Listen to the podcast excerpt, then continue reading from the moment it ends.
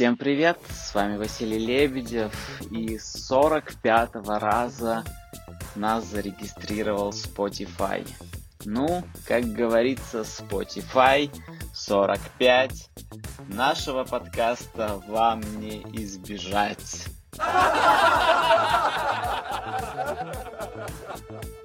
И как мы уже поняли из предыдущего выпуска, в Америке 19 века сложился новый тип иммигрантов. Энергичные и иногда бескомпромиссные люди. Как группа Тату в 99-м.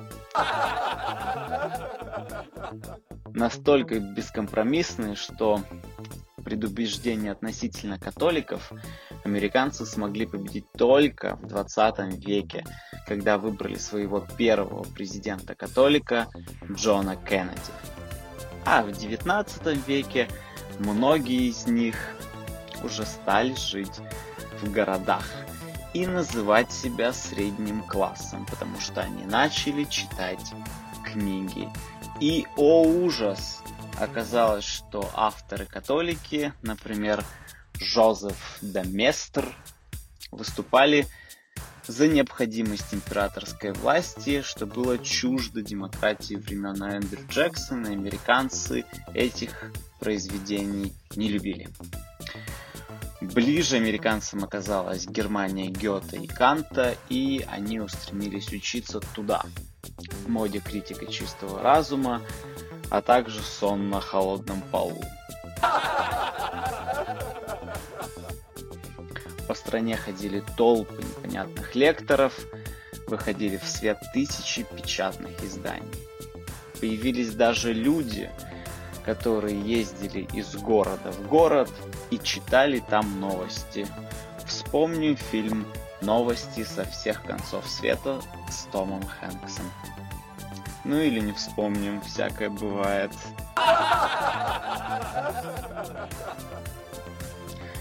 Появились газеты стоимостью в пенни. Все читали. Тиражи одной только газеты «Геральт» превышали 50 тысяч экземпляров в день. В среднем каждый экземпляр читало 4 человека. Это значит, что недельный тираж в 250 тысяч читал почти 1 миллион человек. У каждой американской семьи появилось любимое издание, которое определялось прежде всего расположением населенного пункта. То, что читали в Техасе, не читали в Бостоне. И наоборот. Издатель Джозеф Пулитцер нащупал золотую жилу. Его не интересовали сухие новости.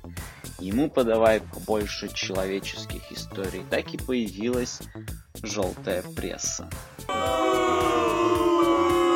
Итак, сталелитейные предприятия и железные дороги сформировали средний класс, который поселился в городах. А выбранные губернаторы не растерялись и придумали новые налоги.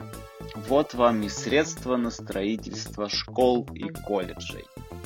Наука объединилась с американской деловитостью, селекция семян, новые системы орошения, новые станки, рационализация фабричного производства – все это изменило лицо целой страны которая обнаружила значительные плюсы в массовом производстве. В 1820 году треть печатаемых материалов принадлежала американским авторам. Через 30 лет уже 80%. Молодые люди в городах смело могли делать культуру смыслом своей жизни. И они сделали. На полках рядом с Библией Представляете себе, какое местечко? Появилось произведение Фенимора Купера «Кожаный чулок», а Гарриет Бичерстоу могла похвастаться миллионным тиражом своих книг. Хижину дяди Тома цитировали на каждом углу.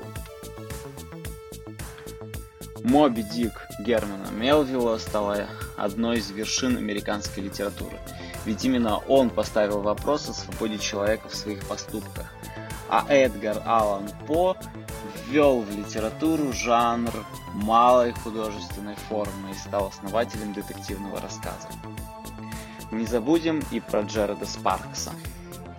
Благодаря нему зародился биографический жанр. Было опубликовано жизнеописание Вашингтона в 12 томах, а Бенджамина Франклина только в 10. В 19 веке в Нью-Йорке уже проживало полмиллиона жителей. И кажется, нам пора уже на этот Нью-Йорк взглянуть. На нашей почте 8 непрочитанных сообщений. Не знал, что нам пишут, в том числе и от наших постоянных слушательниц. Бритни и Антонины Ивановны. А значит, новой встрече быть. Услышимся через неделю. Пока. Что-то во рту аж все пересохло. Я не знаю, мне кажется, что очень хорошо, потому что нет вот этих цитат, которые ты мне постоянно подсовываешь во время записи. Ну, в смысле, как я буду вот во время... Э, да, ну просто вот эта цитата. Ну смотри, если вникать во все ужасы и бедствия, так и жить не хочется. Очень позитивно. Это все равно, что слишком приглядываться к стрепне нашей Дины. Дины? У меня есть подружка Дина.